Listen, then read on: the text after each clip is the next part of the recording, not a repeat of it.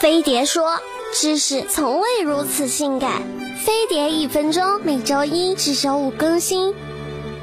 男朋友总把流浪狗直接带回家，哼！愚蠢的人类，你以为给饭吃、给水喝就是对它负责了吗？让我来告诉你怎么收养流浪狗吧。带狗狗回家不能只是一时的爱心或逗乐，你要管它的一日三餐，每天带它出去遛。当你出差、出门旅行的时候，还要给它安排好吃住，而这些事你得负责最少十五年。做好这些心理准备再行动吧。为了保证狗狗是健康、干净的回家的，要。先带它去宠物医院打预防针、洗澡、剪指甲、除虫，还要请兽医帮它检查身体，了解它的健康状况，看看之前有没有生过病。家里要给它备好必要的日用品，狗绳尽量选择套脚裹住胸背的牵引线，套脖的会勒得它不舒服。食盆、水盆和狗窝可以自行选择购买，用家里的东西 DIY 也不错。不过沐浴露就最好用狗狗专用的，这样对狗狗好。也能避免狗毛满天飞。摄影师赛龙收养流浪狗麦迪后，带着它自驾环游美国，还出了本书《麦迪在路上：一只无所不利的狗